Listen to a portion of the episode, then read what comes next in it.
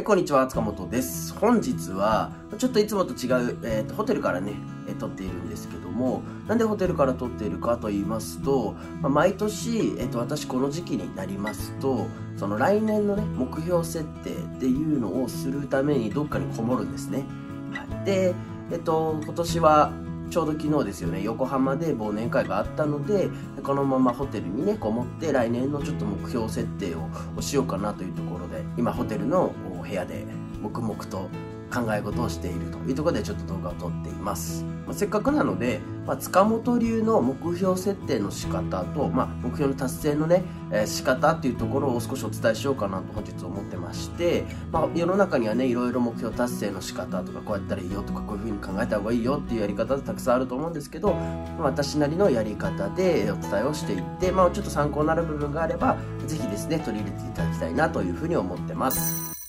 はい。まあ、まず、目標設定っていうところなんですけど、やっぱぜひね、えー、まあ年1回と言わずですよね、月1回でもいいですし、まあ何かの形でですよね、目標って設定していただきたいなっていうふうに思っていて、まあ、なんで目標設定って必要なのかなっていうと、やっぱ自分が今いる場所と行きたい場所っていうのを常に明確にしておくことによって、やっぱこう進み方とかね、え考え方、行動の仕方って変わってくると思うんですね。なんでその指針になるために、え目標設定っていうのはやっぱ必要なんじゃないかなというふうに考えてます。はい、で、私もですよね、まあ昔からと言いますか、本当大学生時代の頃から目標って設定はしていたんですけど、まあ世の中いろんなやり方ありますよね。なのでいろんなやり方試してみて、どれが良かったかなということなんですけど、いくつかポイントはあるんですね。で、まあ一番大きかったなっていうのは、これから説明するやり方で、えっと、例えば目標設定ね、じゃあ2020年は、えっと、わかりやすく、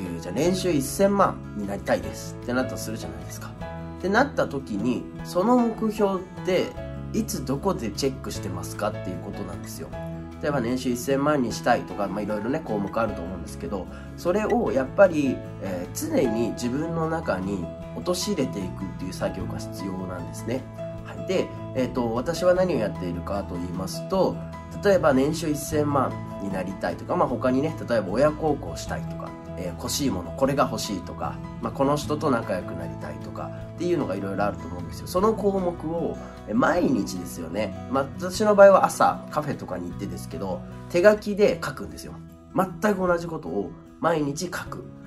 年収1000万になる。親孝行する。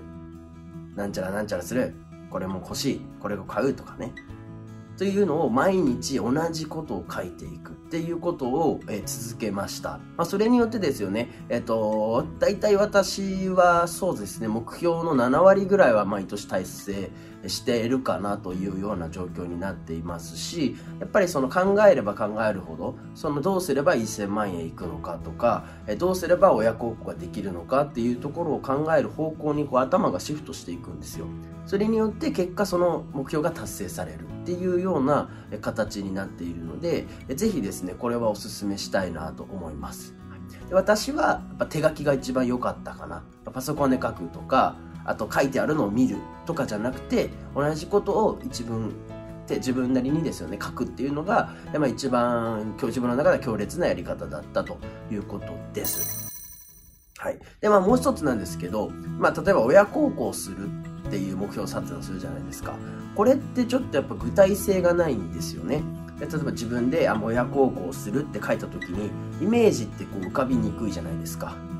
なのでもうちょっとやっぱそこは具体的にしてあげた方が目標って、えー達成しやすいですし行動もしやすいかなっていうところですよね。なんで私は親孝行するの中に例えば、えーとハワイに旅行に連れて行くとか、まあ、箱根旅行に連れて行くとかでもいいでしょうし極端な話マンションを買ってあげるとか車を買ってあげるっていうのももちろん親孝行でしょうしあと究極は、えっと、親の笑顔を溢れさせる親の笑顔をいっぱいにするっていうのも親孝行だと思うんですよね。なんでそういうふうにこう情景が浮かぶというかイメージしやすい目標にしてあげるっていうのも結構この中のポイントの一つかなというふうに思ってます。でそうですね。で、まあ、年収1000万になりたいっていう目標って、まあ、結構メジャーなところでね、えーあると思うんですけど年収1000万になりたいってことはどうしたらいいのかなっていう話になってくるんですよ。なんで年収1000万になりたい年収1000万になるんだ今年はなるんだ2000万達成するんだってなった時にやっぱしっかりとこう考え始めるのですごくこのやり方っていいかなと思います繰り返すようですけど人間って忘れる生き物なのでぱり毎日書くとか毎日見るとかもいいのかもしれないですけど、まあ、何かしらの形でその目標を毎日見続けるっていう動作、これが結構大事なポイントなんじゃないかなというふうに思ってますので、ぜひですね、2020年はその目標に向かってどんどん邁進していっていただきたいなというふうに思います。はい。まあ、今日はちょっとね、動画の話とはそれて、まあ、ちょっと私の個人的なね、やり方のご説明をさせていただきました。ぜひですね、目標を設定してもらって、まあ、それに向かってどうやったら達成できるかっていう自分なりのルーティンですよね。こちらを作っていただけるといいんじゃないかなというようなところで、本日はおしまいにしたいと思います。はい。まあ、ぜひですね、チャンネル登録、またコメントとかいいねとかね、質問とかあれば、ぜひいただけたら嬉しいなというふうに思います。はい、ということで本日は以上になります。ありがとうございました。